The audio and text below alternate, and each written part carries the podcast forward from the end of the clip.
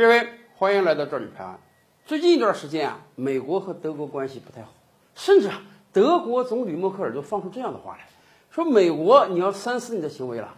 未来我们欧洲可能要重新考虑和美国的关系了。”二战之后七十五年了，一直美国领导西欧啊，难道这一切要发生变化吗？到底美国之间裂痕有多严重？我们可以举一个小例子来看。为什么默克尔最近这么生气啊？有一个很大的事儿，特朗普宣布从德国撤走九千到一万五千的美军。有人可能啊有点不太理解，大家说，你看啊，美军占领德国，那像太上皇一般的存在。那么现在美军撤走一部分，对德国来讲，这是个好事儿啊！我慢慢可能从一个被占领国变成一个真正独立的国家了。为什么这个事儿默克尔还要生气呢？哎，我们给大家算一笔经济账，您就知道了。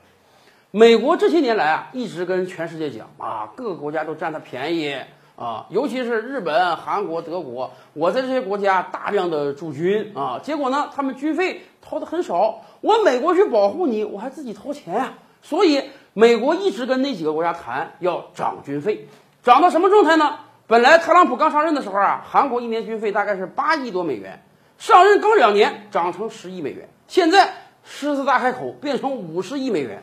跟日本呢？日本是二十亿美元，好变成八十亿美元。我讲的这都可都是一年啊，人家还有一个著名的特朗普公式。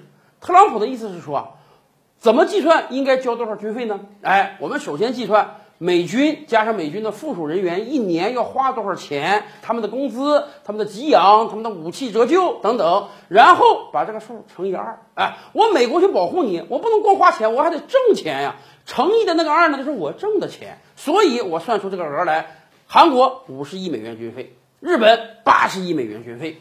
那么德国呢？德国驻军数量可比韩国多多了。那咱们算怎么也得五十亿到八十亿美元吧，一年。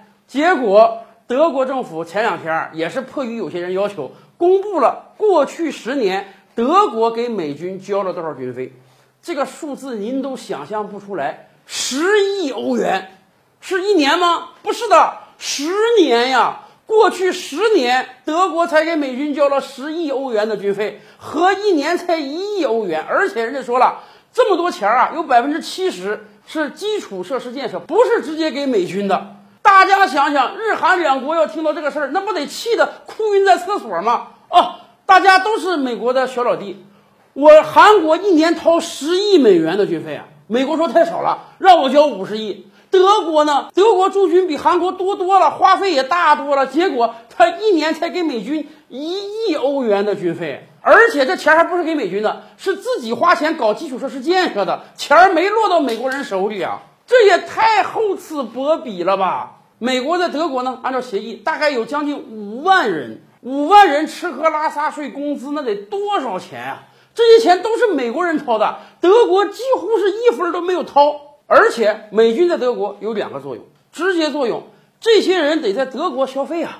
人美军也不是天天在军营里待着，三不五时的也出来溜溜弯啊，消消费啊，买点东西啊，这也能带动德国当地的经济。说实话，这么多美军在德国，德国当地经济一年挣的钱都远不止一亿欧元。而从长远看，由于德国有大量的美军，所以啊，德国国防根本就不用担心啊。那真的是美国人在保护德国人，因此德国人可以放开手脚来发展经济。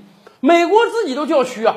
我作为当时第一大国，我这个军费占我 GDP 百分之三到百分之四。你德国作为世界第四大经济体，欧洲最有钱的国家，你这个军费连百分之一都没有，这么大的差额，为什么？因为德国不需要搞国防，国防被美国人包起来了。所以啊，当美国说我要撤走的时候，这是种威胁啊。威胁的意思是说，你再不跟我好好干，我把美军撤走，我不保护你了。短期来看，你当地经济受损失；长期来看，你未来自建国防，你要花多少钱呀？所以有时候我们真是挺体谅特朗普的。相对于日韩啊，美国是赤裸裸的索取；而对于德国，哎呀，美国真是很照顾了，真是美国人在花钱呀。但反过来讲，美国花钱，你才能取得对欧洲的领导地位。你如果不花这个钱，那欧洲这么多国家凭什么听你的呀？更多大千世界，更多古今完人，点击赵吕拍案的头像进来看看哦。赵吕拍案，本回书着落在此。欲知大千世界尚有何等惊奇，自然是且听下回分解。